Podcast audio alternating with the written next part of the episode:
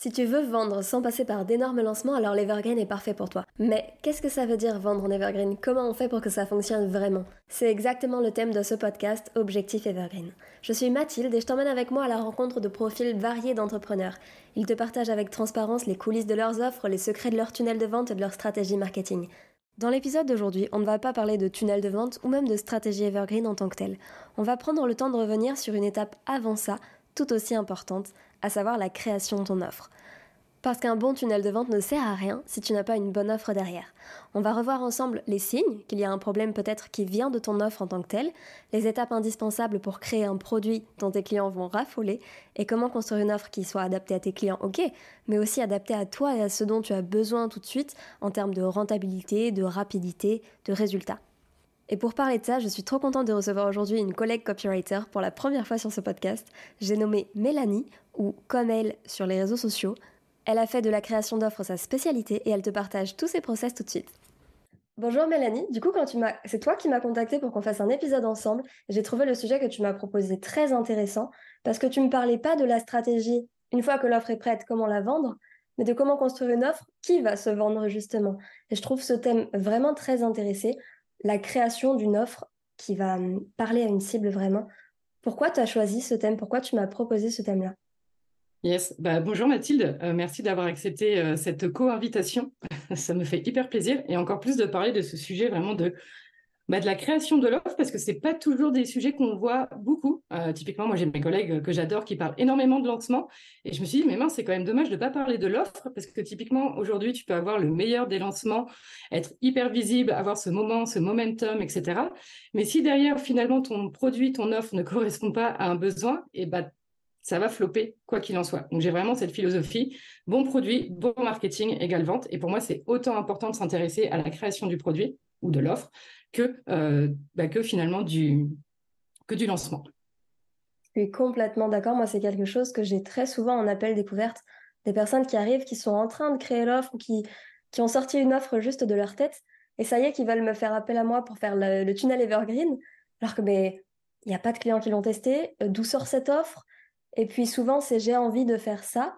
Donc, euh, comment je fais ça? Par exemple, Mathilde, je veux faire un abonnement. Comment je fais? Bah, hmm. Euh, pourquoi un abonnement? Est-ce que ta cible a besoin d'un abonnement? Est-ce qu'il y a un intérêt à leur proposer ça? Enfin, C'est vraiment un sujet super intéressant. Toi, par quelles étapes tu passes justement? Qu'est-ce qui est important pour toi à cette étape de la création d'une offre? Alors, bah, la première des choses, bien évidemment, c'est d'avoir des idées. Alors, en général, j'ai deux types de clients. J'ai des clientes qui n'ont pas du tout d'idées et j'ai des clientes euh, qui ont trop d'idées. Donc, euh, quand vous avez une, idée, surtout, notez-la. Ça, ça pourra toujours servir pour plus tard.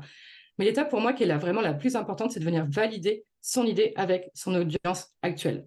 C'est de voir qui parmi notre entourage, qui parmi notre audience qui nous suit déjà sur les réseaux sociaux, sur une newsletter, bah, d'aller leur demander carrément d'aller confronter finalement cette idée face au marché. Ensuite, par exemple, toi, typiquement, tu aujourd'hui, si tu as plusieurs idées, et bah, c'est de voir finalement peut-être aussi les questions qu'on te pose un peu plus le, plus souvent, toi. Mais comment tu fais ci et pourquoi tu fais ça et comment et comment tu as fait ci? Donc, on, sent en général qu'il y a, qu'il y a, il y a quelque chose qui, qui va se passer. Il y, a, il y a un sujet qui va se démarquer et ensuite on va venir le confronter. On va venir valider cette idée à travers des sondages, mais surtout des, des interviews clients, enfin, des interviews clients idéaux du coup, à travers des appels découvertes notamment. Et si on n'a pas, je prends vraiment l'exemple de la personne qui débute et qui qui veut aller. Souvent, ceux qui vont très vite sur la création de l'offre, c'est aussi des gens qui débutent et qui n'ont pas forcément du coup une grosse audience qui leur pose beaucoup de questions. Ouais, alors, alors ça, moi, j'ai vécu plutôt l'inverse. J'ai vécu plutôt quelqu'un qui crée beaucoup de contenu, qui a déjà même une petite communauté. Hein. C'est moi, à partir de 100 personnes sur Instagram. Là, typiquement, j'ai une cliente qui a 152 personnes, elle vient de vendre quelque chose. Donc, toi, c'est pas une question de taille. Mais j'ai plutôt le, côté inverse. OK, je crée du contenu, je crée du contenu, mais en fait, bah, mon offre, elle n'est pas claire pour moi. Je sais pas trop quoi leur proposer, je sais pas quoi leur vendre. Euh, mais si, à contrario, tu as le problème inverse en mode, OK, moi j'ai déjà une offre, je veux, la tester, et ben l'idée, ça va être de créer un peu de contenu pour venir un peu consolider bah, l'audience aussi, faire amener des gens par rapport à ce qu'on propose, etc. Et ensuite, d'aller parler aux gens.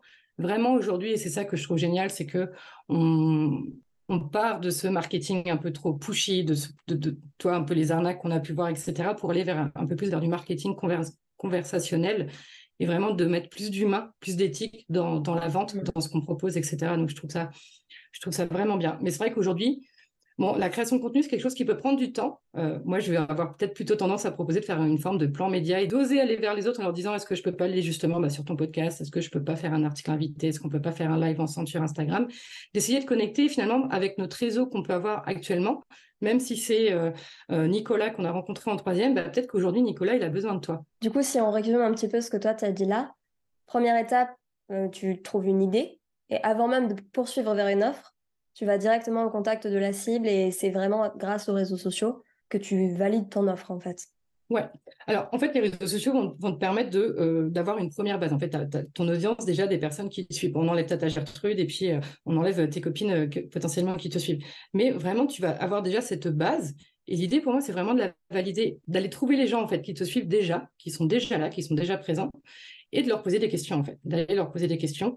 Euh, moi, tu vois, Instagram, à ce moment-là, pour valider l'idée, il va servir, OK, pourquoi pas, mettre de temps en temps un petit sondage, un petit stickers, etc. Mais Bon, tu vois, en termes de, retour, c'est, pas ouf. L'idéal, ça, va être vraiment de proposer juste un appel. Euh, bah écoute, euh, je sais pas, vu que tu me suis, bah, toi, si les personnes te suivent, elles te suivent pour quelque chose, elles sont pas arrivées sur ton compte Instagram ou sur ton LinkedIn par hasard parce qu'elles ont vu de la lumière, c'est que quelque part, elles chercher quelque chose.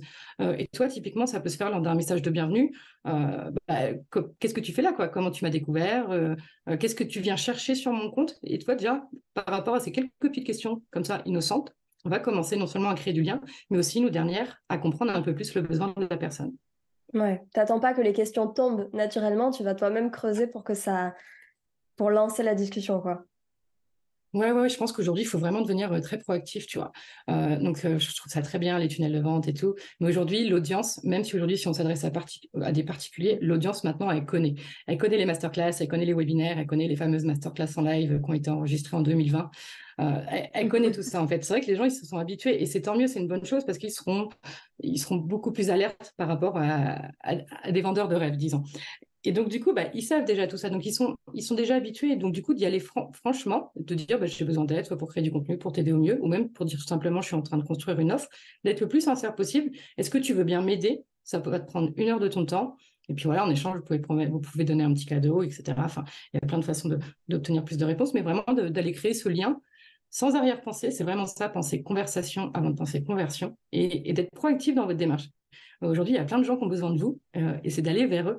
Euh, moi, je trouve aujourd'hui, on arrive vers ce marketing et moi, ça me plaît bien, tu vois. Je pense que les gens, bizarrement, sont en, demande de ça. Moi, j'ai des clients qui me disent, mais oui, mais je vais pas aller déranger les gens, ils vont penser que j'ai un truc à leur vendre, ou alors ils vont pas m'accorder de leur temps, alors que, bah, pourquoi ils feraient ça, en fait? Alors que les gens, c'est, on aime parler de nous, on aime qu'on s'intéresse à nous, on aime qu'on veuille comprendre ce qu'on veut, et en plus, même si, ok, sur cette partie-là, déjà, ça fait humain d'aller chercher, d'aller discuter, potentiellement, c'est des gens qui seront intéressés par l'offre et qui, ce sera les, premiers testeurs en fait, qui vont se dire après, bah du coup ça me parle parce que tu m'as inclus dans le processus. Ouais. Ça, marche beaucoup. Ouais. ouais, ouais, après, je n'ai pas envie de vendre du rêve non plus en disant tout le monde va vous répondre, tout le monde va, va prendre vos appels découvertes, etc. Pas tout le monde, un certain pourcentage, ça va être le cas. Et, c'est, et encore une fois, il faut regarder ceux qui sont déjà là, ceux qui sont déjà présents et ceux qui sont bah, en train de vous aider, de vous accompagner dans la création de votre offre. Quoi. Ouais, complètement. Euh, on voit beaucoup sur, euh, sur les réseaux, etc., partout passer. Et il y a un peu cette tendance aussi dans, dans le, l'entrepreneuriat, je trouve, du faut passer à l'action. Tu as une idée, faut la mettre en place et lancer le plus vite possible pour tester et passer à la suite. C'est un peu contraire à ce que toi tu dis, où il faut vraiment prendre le temps de se poser sur la création d'offres. C'est deux visions des choses. Comment toi, tu, tu vois cette différence? Ouais. Alors en fait, oui et non, parce que moi, je suis aussi du genre à très vite mettre dans la matière, mais en fait, le temps de valider L'idée, c'est ça qui va demander le plus de temps. Parce que finalement, créer une relation de confiance avec quelqu'un, ça demande du temps. Et c'est normal. Euh, aujourd'hui, votre meilleur ami, il n'est pas devenu votre meilleur ami du jour au lendemain. Il est devenu votre meilleur ami parce que vous avez passé du temps ensemble, parce que vous avez fait des activités ensemble, parce que vous avez probablement refait le tour du monde autour d'un bon vin, etc. Donc, et, notre audience, c'est pareil. Plus on va passer du temps avec elle, plus elle va nous connaître, plus on va apprendre à la connaître, et ben plus elle va être susceptible également d'acheter chez nous parce qu'il y aura cette relation de confiance qui va s'être créée. Par contre, une fois que je trouve que l'idée est validée, qu'on a compris, qu'on a essayé de comprendre vraiment en profondeur, c'était quoi les problèmes, c'était quoi leurs besoins, qu'est-ce qu'ils voulaient, etc. Bah là, ouais, là on peut, là pour moi c'est le moment où on peut aller vraiment très très vite en fait. Toi, il y a Oussama Amar qui dit que bah, si vous ne pouvez pas sortir votre produit en moins de 24 heures, il y a quelque chose qui cloche. Et j'aime bien cette vision parce que ça, ça va rendre les choses aussi beaucoup plus simples dans le processus de création. De se dire finalement, j'ai une idée, je l'ai validée. Maintenant, comment je la mets dans la matière, entre guillemets, le plus rapidement possible pour que ce soit le plus simple, en fait, pour, que le process de création à ce moment-là, il soit simple? Et toi, je crois que c'est un des cofondateurs de LinkedIn qui dit si au moment où vous sortez votre produit, vous n'en avez pas honte, c'est que vous l'avez sorti un peu trop tard. Et j'aime bien aussi cette vision de OK, j'ai trouvé des idées, je l'ai validé euh, auprès de mon marché en faisant des interviews, etc. Mais maintenant, eh ben, on va quand même la mettre dans la matière. Et cette phase, elle doit aller assez vite quand même pour aller vérifier, valider finalement toutes les données que vous avez recueillies en amont par rapport à ça. J'aime bien cette vision du si tu peux pas le vendre, enfin le lancer en une journée, c'est que c'est qu'il y a un problème quelque part. Parce que souvent, je, ne sais pas toi, mais moi typiquement avec ce que avec ma spécialité dans les tunnels et les verbiennes, etc. Je vois des gens qui ont l'idée et qui veulent faire le tunnel tout de suite. Alors que bah pas, non. Les premiers clients, tu les as euh, sur tes réseaux, tu les as partout, mais as le tunnel. La priorité au départ, c'est pas ça. Fais simple, trouve des gens qui vont aimer ton offre et une fois que tu ça, peut-être tu iras plus loin, mais lance-la comme ça et vois après. Je suis entièrement d'accord avec toi, euh, Mathilde. Tu vois, c'est le côté. Euh, nos clients, ils sont potentiellement déjà là. Ils sont, enfin, pour moi, c'est la vision que j'ai. Ils sont, ils sont autour de nous. Ils sont vraiment là. Pas besoin forcément d'aller prospecter à froid, mais déjà, si vous avez même une petite audience, vous avez potentiellement des clients là. Et c'est intéressant, je trouve, de se concentrer dessus. C'est comme les personnes qui me disent, j'envoie pas de newsletter, j'ai que 10, 10 personnes ou 20 personnes. Mais c'est ouf, intéresse-toi à ces 10 ou 20 personnes ben qui sont déjà là. Prends le temps de créer ce, lien avec eux, parce que quand on aura 1000 ou 2000, bah déjà, tu auras un peu plus peur d'envoyer ta newsletter, ce qui est normal. Que si tu prends pour que ça devient une habitude pour toi, c'est très bien. Donc oui, en fait, par rapport à ça, par rapport au fait de... Euh, nos clients, ils sont déjà là et je trouve qu'on vient un peu se cacher derrière des excuses faut que j'apprenne telle compétence ou euh, faut que je fasse mon tunnel de vente. Mais non, en fait.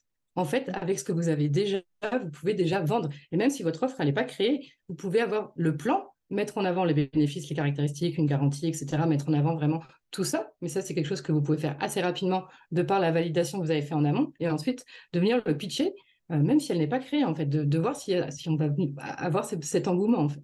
Toi, tu es copywriter mm. et justement, tu aides des gens aussi sur cette partie création d'offres.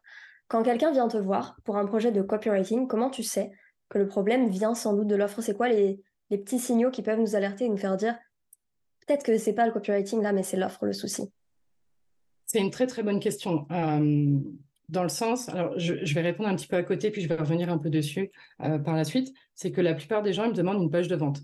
Bon, bah, tu vois, moi, la, question que je demande, c'est euh, bah, comment tu vas faire les venir les gens sur la page de vente, tu vois, parce que sincèrement, au début, quand on débute, on n'a pas tous besoin d'une page de vente, quoi. La page de vente, elle vient souvent juste réassurer et tu n'as pas besoin qu'une copywriter euh, te fasse euh, ta page de vente, tu vois?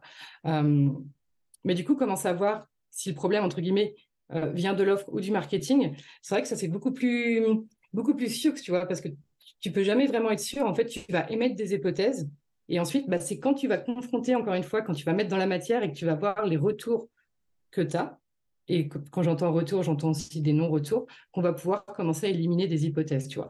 Mais clairement, par rapport à ton offre, moi, les problèmes les plus récurrents que je vois par rapport à ça, euh, bah, c'est mauvaise, tu n'as pas passé de temps ça avec ton client idéal. Ça veut dire que ton offre ne répond pas à un problème qui est assez dur, donc douloureux, urgent, reconnu. Ça va être que tu n'as pas assez confiance en toi. Et donc, du coup, tu n'as pas assez confiance en ton offre. Souvent, ça va être un manque de clarté aussi par rapport à ce que tu offres, justement.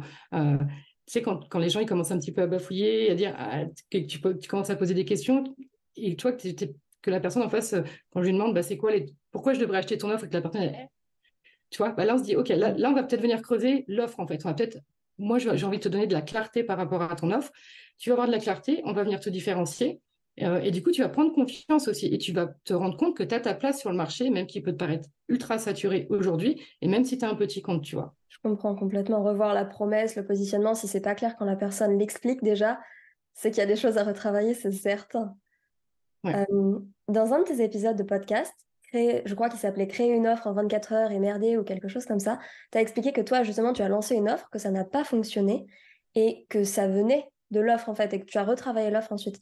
C'est du coup très concrètement, toi, comment tu t'es dit, OK, mon marketing était bon, mais pas mon offre? Ouais. Euh, quand j'ai lu ta question, ça m'a fait reposer des questions par rapport à ça. Et euh, je pense que du coup, l'épisode que j'ai sorti à chaud, euh, depuis, toi, j'ai maturé par rapport à ça. Mais clairement, je pense qu'il y avait quand même un problème d'offre le truc, toi, c'est que j'avais senti comme un, un, momentum. Les gens, ils me demandaient si je proposais ce genre de service. Et je me disais, bah, attends, c'est la troisième personne qui me demande si je propose ce genre de service, c'est que tu commences à tenir quelque chose, tu vois. mais je pense que j'ai manqué de, clarté, tu vois. Tu typiquement, ce que je viens de te dire par rapport à mes clients, bah, c'est ce que j'ai retrouvé un peu chez moi. J'ai manqué un peu de clarté et le format, il n'était pas très clair dans ma tête. Et, du coup, bah, j'avais toi la confiance en moi qui était peut-être un, peu plus basse du coup, puisque bah, tant que c'est pas clair pour moi, ça sera pas clair pour les autres. Et du coup, la confiance et l'empathie. Euh, mais après, avec le recul, euh, tu vois, j'ai fait aucune période de prélancement. C'est arrivé comme un cheveu sur la soupe. Pour le coup, j'ai une idée euh, parce que y avait, j'ai senti comme une forme de momentum. J'ai dit, tiens, je vais la mettre dans la matière et je vais voir ce qui se passe. Parce que finalement, une fois, enfin, créer une offre, ça se fait, ça peut aller très vite. Et de venir la valider, de la confronter, bah, ça peut se faire très vite globalement. Vous envoyez une séquence email, vous appelez quelques personnes et, voilà. Enfin, moi, j'aime bien le côté simple, efficace, basique, tu vois. Euh, et du coup, avec le recul, je me dis, en fait, tu vois, c'est, c'est un accompagnement de trois mois que je vendais à 1600 euros j'avais pas préparé mon audience et je me suis dit ouais les gens qui sont pas, qui sont pas du tout préparés bah, sortir 1600 euros même si tu proposes des facilités de paiement etc bah c'est pas évident pour tout le monde tu vois. Donc euh, donc finalement je pense que ça a été un mélange des deux.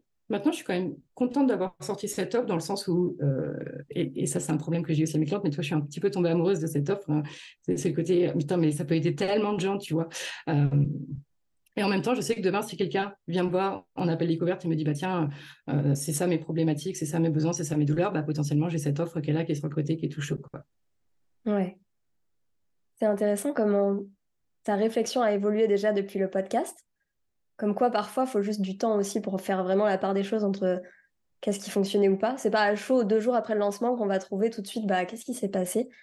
Et cette étape du pré-lancement aussi, comment tu la, tu la cales dans le processus On va dire combien de temps? Par exemple, je veux créer une offre, donc tu nous as dit poser ensemble l'idée globale, aller rapidement au contact de la cible. Est-ce que cette, euh, ce pré-lancement, c'est, ça ressemble à quoi pour toi? C'est commencer à communiquer sur les, les croyances, les frustrations, les, les fausses idées aussi qu'on peut se faire sur ça? Comment tu le ferais? Oui, tu as, plusieurs euh, possibilités, tu as plusieurs façons de faire ton, ton pré-lancement et toutes les techniques fonctionnent. Ça va être bah, à toi de voir qu'est-ce qui est le plus adapté à toi, à tes forces et euh, à, ce que tu aimes faire aussi. Parce que euh, moi, je suis persuadée qu'on peut faire un lancement en, en, prenant vraiment beaucoup de plaisir et sans terminer sur les rotules. Donc, typiquement, toi, rien que déjà cette phase pour moi de validation, et eh ben, c'est déjà quelque chose, c'était déjà pour moi quelque part en pré-lancement. Parce que c'est quelque chose tu vas pouvoir communiquer. Ah bah aujourd'hui, j'ai fait un appel découverte de machin. Ah bah tiens, j'ai vu que euh, de ça, on a découlé qu'elle avait tel problème, tel besoin, telle problématique. Est-ce que tu te reconnais là-dedans? Et toi, pour ça, c'est vrai qu'Instagram, c'est très pratique, les stories, pour ça, pour engager vraiment sa communauté et voir euh, s'il y a d'autres personnes qui, lèvent la main et qui disent, oui, moi aussi, je veux prendre un rendez-vous avec toi. Donc là, on est déjà en train de susciter de l'engouement. Et tu vas avoir aussi toute la phase de pré-lancement, tu vas pouvoir montrer les coulisses. Euh, raconter bah, comment tu as eu l'idée du, produit, comment toi est-ce que ça t'aide au quotidien. Et ça va être aussi bah, l'occasion, comme tu l'as très bien dit, de venir démonter des croyances limitantes, euh, de montrer aux autres que bah, aussi ils en sont capables, ils sont capables d'obtenir les résultats quand ils ont les bonnes méthodes et avec les bonnes personnes. Donc là, ça va être tout le contenu qu'on va créer un peu en amont. Euh, typiquement, moi, qu'est-ce que j'ai Là, je suis en lancement au moment où on enregistre. J'ai fait un concours où j'offrais euh, où la formation. Et bah du coup, c'est idiot, mais ça me permet de voir qui c'est qui est intéressé. Euh, ça me permet déjà d'aller cibler. Euh, j'ai organisé une masterclass. Et ben encore une dans la masterclass, tu vois qui c'est qui est présent, tu vois qui c'est qui regarde le replay, etc. Donc ça te permet de dire ah mais attends un tel, un tel est intéressé. Et encore une fois d'être proactive dans le lancement, dans, parce que là je suis en lancement, et d'aller bah, parler à ces gens en disant Ah bah tiens, tu as vu la masterclass, qu'est-ce que tu en as pensé? Est-ce que tu as encore des questions? Et, vraiment d'être toujours dans cette phase d'échange euh, dans le lancement et dans le pré-lancement avec notre audience mmh. pour bah, coller au mieux à, leur, à leurs besoins. Tu vois. Du coup, ça te fait même déjà une banque de, personnes avec qui aller discuter en message ou euh, relancer si tu cherches quelques clients. Euh, nickel, quoi. Exactement, euh, exactement. Toi, surtout quand on débute ou que c'est une nouvelle offre, et eh ben, on n'a peut-être pas besoin d'avoir 100 personnes la, première fois, tu vois. Euh, et encore une fois, pour avoir 100 bah, personnes euh, lors d'un lancement, il faut déjà avoir une communauté qui est assez conséquente. Mais moi, ce que je veux montrer aussi par rapport à ça, c'est que même avec une petite communauté, on peut y arriver, tu vois. Et OK, on va pas faire un lancement à un million, on n'est pas à ligne de The Big Boost, on va pas faire peut-être un lancement à 10K, 20K, 30K, mais on va commencer à faire rentrer des personnes, on va prendre confiance en nous, on va prendre confiance en notre offre, on va avoir des témoignages, on va pouvoir continuer de communiquer pendant qu'on est en train de délivrer l'offre à la personne. Et ensuite, ben, on va pouvoir relancer quelques mois après, une fois qu'on a analysé qu'est-ce qui a fonctionné, qu'est-ce qui n'a pas fonctionné, qu'est-ce qu'on peut améliorer, etc. C'est toujours finalement du test and learn. On progresse, on avance, on grandit. Et ensuite, bah, voilà, on, vient réémettre d'autres hypothèses. Bah, écoute, peut-être que cette fois-ci, je vais faire une masterclass, pourquoi pas, je vais tester, je vais voir ce qui se passe. Et ensuite, bah, on, fait, on fait des comparaisons. Et, comme tu l'as dit, on n'analyse pas à chaud. C'est très bien, je pense, d'analyser à chaud comme ça. Mais après, il faut aller, faut aller se confronter aux chiffres, aux ressentis, peut-être quelques, quelques, jours, quelques semaines plus tard et se dire, OK, euh, parce qu'on va être moins dans l'émotion, on va être plus dans le factuel, on va peut-être se dire, OK, posons les choses sur la table, regardons les chiffres, analysons le ressenti. Moi, typiquement, je fais du journaling pour ça, pour voir comment je me sentais. Et voilà, être un peu plus calme aussi à ce moment-là et enlever la partie qui peut être émotionnelle et du coup irrationnelle. Et si j'ai déjà, euh, j'ai créé mon offre un peu vite, je me rends compte que ça vend pas super. Toi, est-ce que tu as des clients dans ce cas-là qui viennent te voir pour ça? Et que tu raccompagnes sur comment remodifier l'offre et, euh, et la rendre plus pertinente. Ouais, c'est hyper, euh, hyper pertinent comme question dans le sens où, bah, encore une fois, on va faire ce travail, on va émettre les hypothèses d'où vient le problème. Et encore une fois, est-ce que le problème vient du produit, est-ce qu'il vient du positionnement, est-ce qu'il vient de la taille de l'audience, est-ce qu'il vient du tunnel de vente, est-ce qu'il vient de... Euh, donc en fait, on va analyser plusieurs choses à ce moment-là. Et en fonction de, des éléments qu'on va obtenir et des hypothèses qu'on va émettre, on va changer ce qu'on pense qui doit être changé et on va relancer pour voir qu'est-ce qui se passe dans la matière, encore une fois. Donc ouais, tu, tu fais par élimination presque un peu de Ok, il y a toutes ces choses-là, lesquelles semblent fonctionner, lesquelles on retravaille, et comment on va à la suite? Oui, il y a un petit côté scientifique. Moi, de base, je suis géologue d'exploration, tu vois. Euh, j'ai toujours aimé le côté euh, science, le côté expérimentation, justement, le côté, bah, on émet des hypothèses, et puis, bah, au fur et à mesure, on va, on, va en éliminer certaines en, en faisant quoi, en, ayant, en étant dans la matière, en faisant notre petites expériences avec euh, avec, je ne sais plus comment s'appelle, nos, tubes à essai. Voilà, et on, élimine euh, un des, un, des, facteurs qui nous semblait poser problème, on l'ensemble et on voit si c'était ça ou s'il y a encore autre chose à changer, etc. Donc, euh, et pour moi, c'est que ça l'entrepreneuriat, c'est c'est apporter une solution à un problème, mais c'est aussi bah, tester. ouais, c'est vraiment du test and learn tout le temps à chaque étape, quoi. Et c'est ça que je trouve très excitant, quoi jusqu'au moment où on trouve le fameux MVP, tu vois, là où on trouve le produit, sa façon de lancer qui nous est propre, etc. Et là, c'est et là, c'est juste ouf, tu vois. Et ça peut arriver du premier coup, mais moi, euh, moi, j'ai pas envie de vous vendre que ça va arriver dès votre premier lancement, mais petit à petit, bah, vous allez trouver votre rythme de cadence. Euh, euh, en plus, on se rend compte, tu vois, bah, au début, on va lancer une offre et puis finalement, alors c'est notamment dans le cas dans des dans, dans des coachings où la personne, bah, finalement, elle va se dire, ah bah, je préfère accompagner plutôt ce type de personne, ou peut-être que bah là, finalement, 12 séances, c'est trop, enfin, peut-être y en avoir que 6, même nous, on apprend, tu vois. En général, notre offre, notre produit, il n'est pas définitif, tu vois. Du coup, c'est un peu du, test and learn. On fait un lancement, on voit ce que ça a donné, on refait un lancement, etc. Mais si c'est par exemple quelqu'un qui vend une formation de, de 4 mois avec elle, et qui du coup a ce délai de OK, mon prochain lancement sera dans 4 mois, euh, si celui-là, j'ai eu que 3 4 clients, enfin, tu vois, ça peut reporter dans longtemps le fait d'avoir les revenus qu'on espère avec ça. Comment tu gères ça avec tes clients? Parce que ça doit être une peur qui revient. Exactement. Alors moi, typiquement, pour les personnes aujourd'hui euh, qui ont quelques clients en coaching, j'accompagne principalement des coachs et des entrepreneuses, euh, qui ont quelques clients mais qui tâtonnent encore. Mais en fait, euh, vas partir sur un programme signature de 4 mois où tu vas avoir 30 heures de, modules, etc. Je trouve que c'est un peu, c'est un peu sûr. Par contre, moi, ce que j'aime, c'est des produits que moi j'appelle smart. C'est des produits, donc c'est des formations en ligne, là, typiquement, qui vont être simples, méthodiques, agiles, rentables, tenaces. Donc c'est des euh, des produits qu'on va pouvoir lancer très rapidement parce qu'ils vont être faciles à créer. Et dans ce cas-là, on n'a pas ce côté de perdre du temps. L'objection que je peux avoir par rapport à ça, c'est que bah, mon audience, elle va croire que je suis une girouette. Tu vois, en mode, bah, un jour j'en ci, un jour j'en ça, et puis euh, ça, c'est vrai. Mais en même temps, euh, le contre-argument que j'ai envie d'apporter à ça, c'est que bah, tu es en train de tester, tu as, envie d'apporter le meilleur, tu as envie d'apporter l'offre la plus complète, celle qui va vraiment servir ton audience. Donc c'est normal que tu testes des choses. Encore une fois, une des manières de se prévenir de ça, bah, c'est encore une fois de passer un maximum de temps avec son client idéal pour euh, pondre, entre guillemets, pour sortir euh, vraiment ce qu'il veut, quoi, euh, le plus rapidement possible. Mais il y a toujours des phases de test and learn, etc. Donc, donc oui, moi, je suis plutôt sur des produits qui vont être des produits très courts, ça va être entre une heure et demie et cinq heures. Et toi, peut-être avant de lancer avant un, gros truc, bah, de se dire, bah, je vais peut-être faire un coaching de groupe ou un coaching individuel. Et au fur et à mesure des retours que je vais avoir, je vais construire ma notoriété, euh, ma confiance en moi et aussi bah, euh, euh, vraiment ce dont ils ont besoin, qui sera dans la formation. ça peut être lancer des petits ateliers, tu vois, des fois on voit souvent des petits ateliers à 37 euros, 47 euros, 97 euros pour voir un peu qu'est-ce qui se passe et qu'est-ce qui prend le plus ensuite d'analyser ça et de dire, ah bah putain, en fait, ce produit-là, il a bien marché, donc il y, a quelque chose à creuser de ce côté-là, tu vois. C'est super intéressant. C'est une autre facette de la création de l'offre aussi. C'est pas juste trouver le produit qui répond à ton client, mais aussi celui qui répond à de quoi toi tu as besoin là tout de suite. Est-ce que tu peux te permettre d'attendre six mois pour refaire un lancement, même si celui-là rate, ou est-ce que non, tu peux pas? Et puis il faut aussi se dire que même si tu lances plusieurs produits à un intervalle assez restreint, tu as une chance aussi que les gens l'aient oublié entre temps. Enfin, tout le monde ne suit pas exactement aussi bien que toi toutes les offres que tu sors, quoi. Exactement, on est, on est notre propre consommatrices de tout notre contenu. Donc, euh, oui, effectivement, les gens, ils ont oublié ou ils disent, ah bah tiens, là, un petit peu pivoté. Enfin, mais après, on reste quand même dans notre thématique, tu vois. Mm. on reste quand même dans, dans notre thématique de cœur. Donc, bon, moi, ça me semble pas trop incohérent. Et comme tu dis, les gens, ils oublient, en fait. moi, j'oublie le, dernier post Instagram que j'ai liké il y a cinq minutes, tu vois. Donc, ouais, en fait, ah on oublie, quoi. Donc, ouais. Et j'avais une autre question assez précise cette fois. on a parlé beaucoup et de, de l'importance des appels avec les clients. Donc ça, c'est des appels avant même de quand tu crées l'offre. Est-ce que tu as des questions comme ça que tu conseilles ou que tu utilises pour vraiment trouver des arguments efficaces ou des choses... Euh, ouais. Tu vois ce que je veux dire? Ouais. Ouais, je vois tout à fait. La, première des choses, ça va être vraiment déjà de poser des questions ouvertes. Mais même dans vos sondages, euh, j'en ai marre de voir des sondages avec des questions fermées. Parce qu'après, les gens disent oui, mais je fais des sondages, mais en fait, j'en apprends pas plus. Bah oui, mais tu, réponds déjà à la place de la personne. Tu la laisses pas s'exprimer et en plus, tu n'es pas en train de capter ses mots, donc c'est dommage. Donc, déjà, la première des choses, c'est vraiment de poser des questions ouvertes.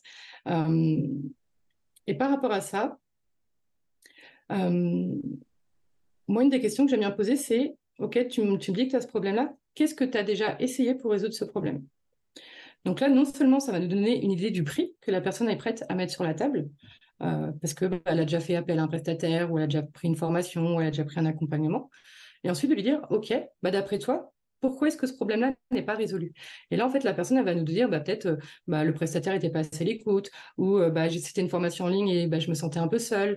Euh, et là, en fait, les gens, ils parlent, ils parlent, comme tu dis, les gens, ils parlent très facilement. Et là, boum. Et là, ça nous fait quand même, bah, tu vois, on a quand même un mode pour construire notre offre par rapport à ce que ces personnes-là nous ont dit. J'ai testé ça, ça n'a pas marché parce que ça. Et ben nous, on va entre guillemets prendre un peu le contre-pied et se dire, bah, je vais faire autrement. Et finalement, des fois, c'est simplement aussi de demander bah, quoi ressemblerait? Quel est le meilleur moyen pour toi de résoudre ton problème?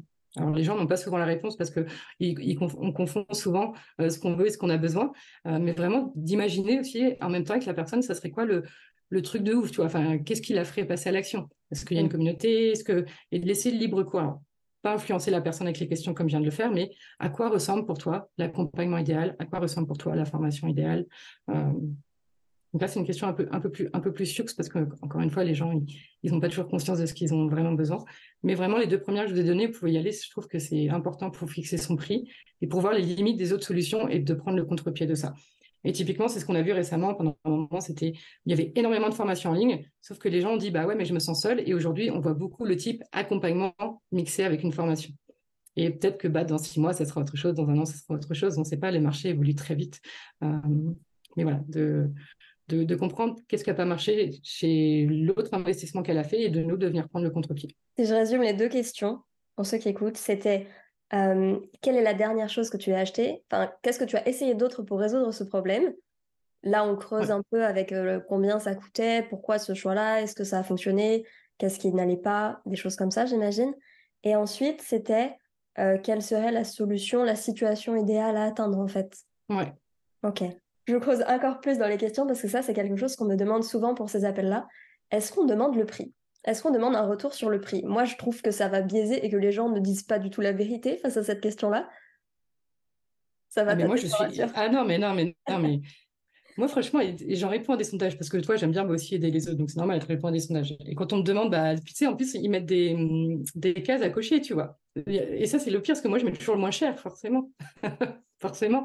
Euh, je mets toujours le moins cher. Combien tu veux une Ferrari? Bah, 10 euros. Allez. non, mais... Donc, euh, non. Mais par contre, la question, qu'est-ce que tu as déjà essayé pour résoudre ce problème, elle vous donne la réponse en fait. Euh, parce que si elle, la personne a fait appel à une agence de com, si elle a acheté tel bouquin, euh, si euh, elle a suivi tel accompagnement, bah après vous allez faire vos recherches et vous regardez combien ça coûte et vous avez déjà une idée du budget. Bon, tu vois, si la personne te dit j'ai acheté un bouquin, bon là tu dis ok, elle est prête à mettre que des quelques dizaines d'euros dans, dans une solution. Si la personne te dit j'ai pris un accompagnement, ok, j'ai pris une formation, ok, j'ai fait un mastermind, enfin, j'en parle avec mes amis ou des fois je trouve je cherche du contenu sur internet, tu vois souvent, quand on débute, c'est bon, bah, cherche du contenu sur Internet. Euh, donc voilà, ça nous donne le budget que la personne est prête à mettre pour résoudre son problème ou pour pallier à son, à son besoin. Moi, je m'étais demandé la dernière fois si dire directement, simplement, euh, à la fin de l'appel, quand tu vois que la personne est un peu intéressée, ça serait à ce prix-là. Est-ce que tu veux être recontacté? Comme ça, tu vois si la personne directement fait un peu la grimace, genre euh, non, c'est pas nécessaire, ou ça se voit quand tu es en visio un peu.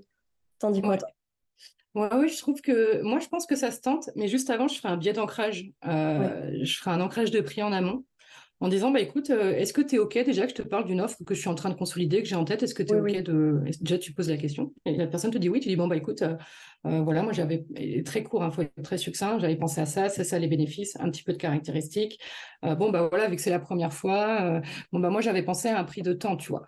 Mais bon, puis bon, je sais pas, toi, le courant est bien passé. Alors soyez toujours honnête, hein, parce que le courant est bien passé, j'apprécie ta personnalité, je sens que je peux t'aider, que j'ai vraiment envie de t'aider eh bien, voilà, je, te fais un rabais de, 20-30% et potentiellement vous arrivez au prix que vous pensiez vendre le truc. Quoi. Mmh. Euh, euh, et, oui, en effet, on peut voir sa tête, euh, voir la réaction de la personne. disons que c'est toujours mieux, je pense, quand même, de le faire en visio que, moi, quand on me dit tu m'envoies un devis. Ah j'aime bien, bien voir les gens face à face et, même avant de dire, avant de, demander, OK, est-ce que je peux te parler de mon offre? Vous récapitulez. OK, donc si je comprends bien, ton problème aujourd'hui, c'est ça. Euh, toi, ce que tu veux, c'est ça. Mais tu as déjà essayé ça, ça n'a pas marché. On va remettre la personne dans sa situation, on va remettre un petit peu les problèmes, euh, on, va, faire jouer un petit peu les émotions euh, pour que la personne se remette dans le bain de, bah, des émotions qu'elle a ressenties quelques minutes avant avec vous. C'est très intéressant, l'ancrer vraiment dans sa situation. Et puis parfois, on n'a pas conscience réellement d'avoir un problème jusqu'à ce que quelqu'un nous le synthétise et nous dise bah là, en fait, t'en es là parce qu'il y a tel souci, tu aurais besoin de ça. Hop, d'ailleurs. ouais. Oui, c'est ça.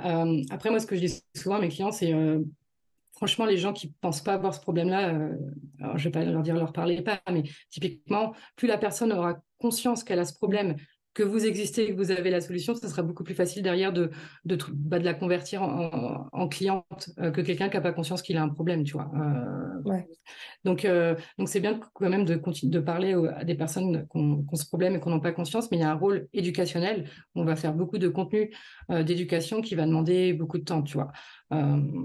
Et c'est pour ça que vous devez aimer vos collègues, parce que vos collègues, en créant du contenu aussi, bah, ils permettent à, ces problèmes qui ont potentiellement ces, douleurs ou ces besoins, bah, de leur faire prendre conscience. Donc, euh, remercier euh, euh, tous vos collègues pour ça. Quoi. toi, typiquement, là, on est toutes les deux, on est toutes les deux, on est toutes les deux copywriters. pour moi, on est vraiment collègues et chacun s'apporte en fait ce qu'il a apporté et ce côté. Et aujourd'hui, tu vois, le copywriting, c'est connu et reconnu, ce, que, ce qui n'était pas le cas il y a trois ans, il y a cinq ans. En parlant de concurrence, on a parlé pour l'instant de quand on crée une offre, euh, la partie euh, avoir l'idée, aller au contact de la cible. Est-ce que tu fais aussi une analyse de la concurrence? Comment tu te débrouilles par rapport à ça? Ouais. ouais, je fais une analyse euh, de, la concurrence. Pour moi, c'est très important bah, pour trouver le positionnement de l'offre. On, voit, voir en quoi elle est unique, etc. Moi, j'ai une méthode très simple et qui est très rapide. Globalement, je vais sur les pages de vente. je regarde le titre, le sous-titre, la liste des bénéfices et les caractéristiques. Et après, je regardais peut-être un peu euh, est-ce qu'il y a des possibilités de, paiement plusieurs fois, la, euh, garantie. Mais globalement, titre, sous-titre, bénéfices, euh, caractéristiques, et j'ai une idée de, ce qu'il y a dedans, tu vois. donc là, je vais aller voir. Je vais aller voir plusieurs pages de vente qui sont dans la même thématique, etc. Et ensuite, on vient positionner l'offre par rapport à ça. c'est très simple, mais je trouve que c'est très efficace. Et, en fait, j'adore faire, faire, cet exercice avec, avec mes clientes parce que c'est à ce moment-là où on prend conscience que bah, euh, bah moi ça finalement ce que je le ferai différemment. Ou ça j'en parlerai pas comme ça. Ou mon format il sera différent. Ou euh, bah tu vois moi le bénéfice toi moi typiquement c'est euh, faire un lancement sans t'épuiser. Bah, j'ai des collègues qui vont faire qui vont mettre un, autre bénéfice en avant tu vois. Et ça ça nous permet de nous différencier petit à petit quoi. Oui déjà ça fait permettre de, retravailler l'offre de voir finalement bah ça lui le fait moi ça pourrait m'intéresser un effet comme ça. Et aussi de trouver bah, la promesse qui convient pour ton offre pour être un peu différente aussi de ce qui se fait euh, partout. Ouais. ce qui est intéressant aussi à faire avec nos collègues, c'est bah, de regarder ce que eux ils disent et puis de se demander est-ce qu'on est d'accord avec ce qu'ils disent, tu vois. Mmh. Moi, typiquement, les, phrases comme un lancement, ça doit être épuisant, ben non, tu peux complètement kiffer ton lancement. Euh, les phrases, il faut avoir 1000 abonnés avant de créer une offre, bah non, euh, j'en suis la preuve contraire et, et mes clientes aussi. et donc, tu vois, de finalement de prendre les idées reçues de ton marché et de venir les casser en disant mais non en fait euh, c'est des, bullshit ce qu'on te raconte donc euh, il y, a ce côté là aussi ça va nous permettre de, nous différencier euh, par rapport à non seulement à notre offre mais par rapport à nous aussi. Et encore une fois la meilleure différenciation bah, c'est notre personnalité comme tu l'as dit t'es carré moi pas du tout puis toi c'est on a le côté vision le côté objectif le pourquoi et tout, tout ce qui est à côté aussi tu vois qui va faire qu'on va connecter avec telle personne et pas avec telle autre. Euh, on a fini, on a créé notre offre. Elle est prête, on, pense qu'elle est globalement prête. est-ce qu'il y a des, genre une, checklist, des trucs à vérifier pour se dire, OK, mon offre est prête Alors, euh, moi, par exemple, je mettrais dedans, on a un nom, s'il en faut un, une promesse, évidemment, une cible. Est-ce qu'il y a d'autres choses? Ouais. Ça, me fait sourire que tu, que tu dises le nom, euh, parce que j'ai interviewé Laura de Madame Manifestation il n'y a pas longtemps, et son accompagnement de groupe s'appelle accompagnement de groupe. Et je trouve que c'est dommage, parce que toi, rien que d'avoir un nom, bah, tu deviens remarquable, tu deviens identifiable et tu deviens unique, tu vois. Euh. Donc, euh, ouais, globalement, bah, c'est ce que tu, les étapes que tu vas reprendre dans ta page de vente qui sont globalement nom. Donc, oui, le nom, le nom avec le titre. le sous-titre, ça va être vraiment à qui tu t'adresses. Quel problème tu résous, pour quel objectif derrière, est-ce que tu peux résoudre le même problème pour un autre, objet, un autre objectif? Euh, alors, je ne sais pas si mon exemple va être très bon, mais euh, je peux prendre un doliprane parce que j'ai mal à la tête et je peux prendre un doliprane parce que j'ai pris une cuite la veille. Globalement, c'est j'enlève la même douleur, mais c'est pas le même objectif, tu vois. Euh, et pas la même cible non plus. voilà, pas la même cible non plus. après, ça va être vraiment de, bah, de venir un peu lister ses, ses, bénéfices, caractéristiques, garanties. Et en fait, tout ça, ça va t'aider après dans la construction de ta page de vente et dans, dans, dans ta séquence email. Euh, bonus, si tu as des bonus, c'est très important d'avoir des bonus. Et, voilà. Et les objections que tu vas pouvoir avoir, donc de les mettre dans ta FAQ, ou le mieux, c'est de les démonter au sein même de la page de vente, etc. C'est très important d'avoir des bonus. C'est ce que tu viens de dire, ça m'intrigue. Ouais. ouais, ouais, pour moi, ce qu'en fait, alors notamment dans le cadre de formation en ligne, en fait, ça vient pimper l'offre. Euh, c'est-à-dire que, et, et même aujourd'hui, même si vous faites de l'accompagnement ou même du consulting, que vous êtes freelance, bah, tu dois avoir une petite formation en ligne à proposer à côté gratuitement, offrir gratuitement au moment de la prestation ou du consulting, bah, vous venez pimper votre offre en fait. C'est comme un McDo, quand tu prends le menu enfant, tu as le petit jouet avec. C'est une offre. Tu n'as pas juste ton McDo, tu vois. Enfin, tu n'as pas juste ton burger, tu as mm. aussi ton petit cadeau. Donc là, tu viens faire euh, une offre. Et pour moi, les bonus vont faire partie euh, bah, un peu de, ce pimpage, tu vois. On va venir pimper. Euh, et le bonus, les bonus. Alors, pour moi, un bonus, il doit être vrai. Il doit déjà être vendu soit séparément ou proposé à la vente. Et surtout, le bonus, il vient répondre à une objection. Typiquement, je suis nulle en technique, et ben, je t'ai fait un tuto. Voilà, en fait, euh, euh, vois, moi, c'est comme ça que je construis mes bonus euh, parce que je viens répondre à une question et ce sont des bonus qui existent vraiment. C'est-à-dire que si je te propose deux heures de consulting, bah, c'est, un service que tu peux prendre avec moi à côté, tu vois. Pour toi, un bonus doit nécessairement être présenté à la vente à côté. Par exemple, dans une formation, un bonus, c'est assez fréquent, genre un template ou un truc comme ça faut forcément qu'il soit vendu à part bah, Disons que euh, j'ai entendu que l'État il commençait un petit peu à, râler par rapport au bonus. Euh. Donc oui, effectivement, quand tu parles de template, etc., est-ce que c'est quelque chose que tu viens mettre en bonus du coup, euh, toi? Est-ce que c'est quelque chose que tu viens marketer comme bonus? C'est une question qu'elle a à se poser. Parce qu'effectivement, oui, le template vient répondre à une question, euh, à une objection. J'ai pas le temps ou je euh, je sais pas comment faire. Bah, tu suis le template et c'est bon. Euh, c'est vrai que du coup, si c'est juste entre guillemets, entre guillemets, un petit template, c'est pas quelque chose que tu vas vendre à côté, quoi. mais j'ai vu que l'État il commençait à resserrer la vis par rapport à ça et du coup. D'accord. Voilà. Ouais. Autre question par rapport au bonus. Ça, c'est très précis et j'arrive à la fin de mes questions. Mais le prix barré mmh. avec le prix dans l'information. Vu que tu le fais vu que tu vends le produit à côté, du coup, là, ça se justifie complètement. Oui, oui, voilà, typiquement. Oui, alors dans, ce cas-là, c'est peut-être le côté, en fait, si tu, euh, toi, parce que moi j'ai déjà vu des, accès à des groupes Facebook euh, d'une valeur de 497 euros, et là tu fais, mais faut pas déconner non plus. Euh, et toi, en fait, c'est contre ça que je suis, mais effectivement, si tu dis que tu mets un template et entre parenthèses, tu mets pas valeur X parce que c'est pas quelque chose que tu veux à côté, oui, je pense que ça passe complètement, tu vois. Ouais. Ouais. Moi, c'est quelque chose que je déteste. Mais si tu mets quelque chose entre parenthèses avec valeur de X, mais c'est pas quelque chose que tu vends, là, je trouve c'est, bah, je trouve c'est un peu malhonnête. Bah, je trouve que c'est surtout, enfin, moi, je sais que côté client, je me dis, bah, d'où elle sort cette valeur, enfin, quitter pour dire que ton template vaut telle valeur. Enfin, ça fait un peu le melon, tu vois. Je... Ce que j'ai fait, ça vaut 1000 euros. Bah, mm. peut-être, mais bah, concrètement, là, enfin, le... ce que je vois concrètement, c'est un espace euh, notion ou n'importe, tu vois. Donc, je sais pas, ça peut questionner la personne aussi de d'où sort ce prix, en fait. Exactement, c'est euh, très, très pertinent.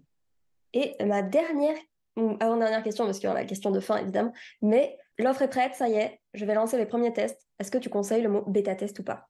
Oui, ta question m'a fait sourire par rapport à ça, euh, et, je comprends totalement, euh, totalement cette réflexion, cette remarque. Parce que bêta-test, déjà, c'est moche. Parce qu'il y a le mot bête et il y a le mot test dedans. Franchement, je trouve que, je trouve que ce mot, il est vraiment très, très moche. Mais tu vois, rien ne nous empêche de parler de, euh, euh, d'échantillons ou de nouveaux produits ou de prototypes, tu vois, de, tu vois, si tu trouves que le mot bêta-test, il est moche, bah, invente un nouveau mot, tu vois, euh, crée un nouveau mot. Mais par contre, moi, ce que je trouve vraiment intéressant dans la bêta, et, moi, je trouve que c'est un, bah, moi, j'aime bien le côté transparent, c'est vraiment dire à des personnes, et du coup, d'aller brander comme ça aussi, de dire que, bah, ça va c'est nouveau, que ça va être une aventure, que c'est un avant-goût, que tu vas tester quelque chose d'inédit, que ça va être comme si tu avais un échantillon, tu vas avoir accès beaucoup plus à moi parce que vu que c'est une bêta, eh ben, on va être beaucoup plus proche, etc. Tu as un prix beaucoup plus avantageux, et finalement, de faire ce qu'on pourrait croire un mot très moche et un concept qui n'est pas ouf, en effet, d'être testeur, d'être cobaye, euh, bah finalement, d'en faire de, ressentir, ressentir les avantages pour la personne en face. Tu vois mm. euh, Et aujourd'hui, on teste de tout. Hein. Quand, on est, quand on va dans un supermarché, qu'on nous propose des échantillons, euh, même aujourd'hui, maintenant, les films, ils vont faire visionner deux films différents avec des, du montage différent pour voir quelles sont les réactions du public. Enfin, aujourd'hui, tout est testé, enfin, malheureusement pour le cinéma, mais ça, c'est du marketing en fait. Mais, mais tu vois, c'est donc oui, je comprends que le, la bêta, enfin, c'est très, c'est, très moche le mot, mais, euh, mais en revanche, ce qu'il y a derrière, je trouve ça vraiment sympa ce côté. Bah ok, je pars potentiellement de quelque chose qui est dénigré, même si aujourd'hui la bêta, on n'en entend plus beaucoup parler. C'était à la mode il y a 2-3 ans. Aujourd'hui, moi, j'en entends plus parler. Euh, mais voilà, devenir un peu pimper ce mot qui est un peu, qui est un peu moche. Mais en, revanche, d'être complètement transparent en disant, bah voilà, c'est un prototype, on va co-créer ensemble. Moi, j'aime bien ce côté co-création. Euh, en fonction de tes retours, je vais améliorer. Et toi, tu auras accès à tout. De toute façon, tu auras accès à la version finale et tout, mais tu as accès à tout ça à petit prix. Tu vois. Donc, faire de ce qu'on pourrait croire comme des faiblesses, comme des failles, en faire, euh, en faire, euh, bah, en faire des, forces finalement et d'être transparent quoi, avec les gens en disant, bah voilà, c'est un test. Enfin, moi, je trouve que la transparence, ça paye toujours. Tu vois, l'honnêteté, elle paye toujours. Oui, moi, c'était un, copywriter qui m'avait dit ça, que testeur sonnait dans l'esprit des gens comme euh, la personne a envie de tester, d'être celui qui va prendre un peu les gamelles. Et j'aime beaucoup ta vision des choses en disant, bah, si j'assume que c'est un test, et même j'ai vu il y a pas longtemps quelqu'un qui marketait ça comme des co-créateurs de l'offre. Euh, mmh. vraiment, elle est là, tu vas m'aider à la créer, tu es un membre comme premium, en fait, tu es un fondateur de, la chose. Exactement. Exactement, mais c'est ce côté, oui, c'est ce côté, ben, on part à l'aventure ensemble, toi et moi, on sait pas trop où on va, mais c'est pas grave, tu as décidé de me faire confiance, on va oser, on va faire des trucs ensemble, on va voir, euh, on va voir qu'est-ce qui se passe, et de oui, d'avoir ce côté VIP, tu vois. Je sors une offre, j'ai besoin de la tester, je t'offre un prix de ouf, et toi, tu la personne en face, elle va, faut qu'elle se sente importante, faut qu'elle se sente euh, choisie, tu vois, euh, exceptionnelle, tu vois. donc, ouais, moi, franchement, je bah, c'est vrai qu'après, le mot testeur, il, il, peut avoir une connotation comme au bêta-test qui peut avoir une connotation négative, mais à nous de trouver un mot qui va très bien à côté. Et je trouve le co-création, le phénomène de co-création, bah, ça parle. quoi. Ouais, ça engage vraiment. Je... Ça donne presque une, une estime vraiment élevée à la personne qui entend ça. On dit, tu vas co-créer l'offre parce qu'en vrai, j'ai fait ma part, mais je peux pas tout faire tout seul et ça vient de. C'est pour toi, donc j'ai besoin de toi. Je trouve ça assez beau comme relation entre le, le client et, et l'entrepreneur. Exactement, tu vas créer, on va créer ensemble la formation ou l'offre la plus complète euh, et tu vas, accéder, tu vas voir le processus de l'intérieur. Et il y a plein d'avantages à mettre en avant pour votre client en face. Encore une fois, mettez-vous dans la peau de votre client idéal et demandez-vous bah, qu'est-ce qu'il va y gagner lui? Mm. Bon, la question de fin, ça y est. Si c'était pour euh, résumer vraiment une, une, personne qui est en train de créer son offre, qu'est-ce qu'il ne devrait pas oublier? Genre la chose le, le détail, l'action à ne pas oublier quand on crée son offre selon toi ah, C'est une très très bonne question. Et après, j'ai beaucoup parlé de validation parce que pour moi, c'est vraiment la clé, c'est vraiment une des clés les plus importantes. Moi, moi je dirais de le, confronter, euh, de confronter euh, son offre, son idée le plus rapidement avec son audience et de voir qu'est-ce qui se passe. Si ça fait des chocs à pic ou si ça fait de la bouillie. quoi. Bah, c'est une très bonne réponse, je trouve. Moi, je trouve ça. C'est vrai, c'est la seule chose qui est vraiment efficace en fait à ce stade-là. Tout le reste, c'est c'est de la procrastination d'une certaine manière aussi. Hein. On, va, dire les choses parfois. Euh, on recule le moment justement de se confronter à, à son public, quoi. Ouais. Et, je comprends, tu vois, c'est dur d'oser aller vers les gens. Toi, tu parlais tout à l'heure du côté on va déranger, etc. Mais, mais non, en fait, euh, vous êtes là pour apporter des solutions à un problème, des solutions à un besoin. Donc, et là, pour moi, c'est important de faire ce changement de, de, de mindset. Ok, vous avez besoin d'eux, mais c'est surtout eux qui ont besoin de vous, tu vois. Pour moi, c'est vraiment le client qui a besoin de moi. Euh, c'est pas l'inverse, ok, j'en ai besoin pour remplir mon frigo, mais en soi, le problème que, je résous, il est tellement important, urgent et reconnu que bah non, c'est lui qui a besoin de moi. Et quand on commence à penser comme ça, on se dit bah ok, la personne n'a pas acheté avec moi aujourd'hui, c'est pas grave. Euh, peut-être que ça sera dans trois mois, dans six mois, mais moi aujourd'hui, bah je sais très bien malheureusement où elle sera dans trois mois, dans six mois, dans un an. C'est fort parce que du coup, ça pousse à se dire si je suis pas prêt à faire d'appel avec des gens, c'est peut-être parce qu'en fait, j'ai pas réfléchi à une aide, une offre qui va aussi vraiment aider les gens. Ouais, ou juste un manque de confiance aussi. Hein. Je pense que ça, peut être, euh, ça peut être ça de ce côté. Toi, il y, a souvent ce sentiment d'illégitimité avec le fameux syndrome de l'imposteur. Qui je suis pour aider les gens Il y a d'autres personnes qui sont mieux que moi pour le faire. Donc, il y a vraiment ce côté, bah, prendre, oser prendre confiance en soi, en notre valeur, en ce qu'on a apporté au monde, etc. Et finalement, quand on creuse, quand on est notamment accompagné pour le faire, bah, on se rend compte que oui, on a notre place, même sur un marché qui est très saturé et même avec une petite audience. Donc, euh, et justement, se faire accompagner, c'est ce qu'on peut faire avec toi à ce, stade-là. Donc, euh, où est-ce qu'on peut te retrouver si des gens sont intéressés euh?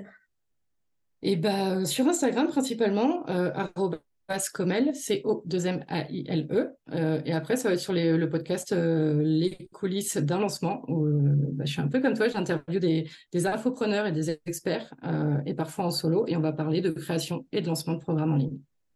Bah, c'est nickel, c'est très complémentaire avec moi. On commence chez toi et ensuite on peut venir me voir. Exactement, mais tout à fait quoi. C'est trop ça. Bah merci beaucoup, c'était vraiment passionnant. Merci Mathilde pour ton invitation. Et voilà, l'épisode du jour est terminé. J'espère qu'il t'a plu. Comme d'habitude, toutes les ressources sont dans la description. Tu peux retrouver le site de Mélanie, son Instagram, le mien, et on sera ravis vraiment d'échanger avec toi si tu as des questions ou, ou juste envie de nous partager un petit retour sur cet épisode.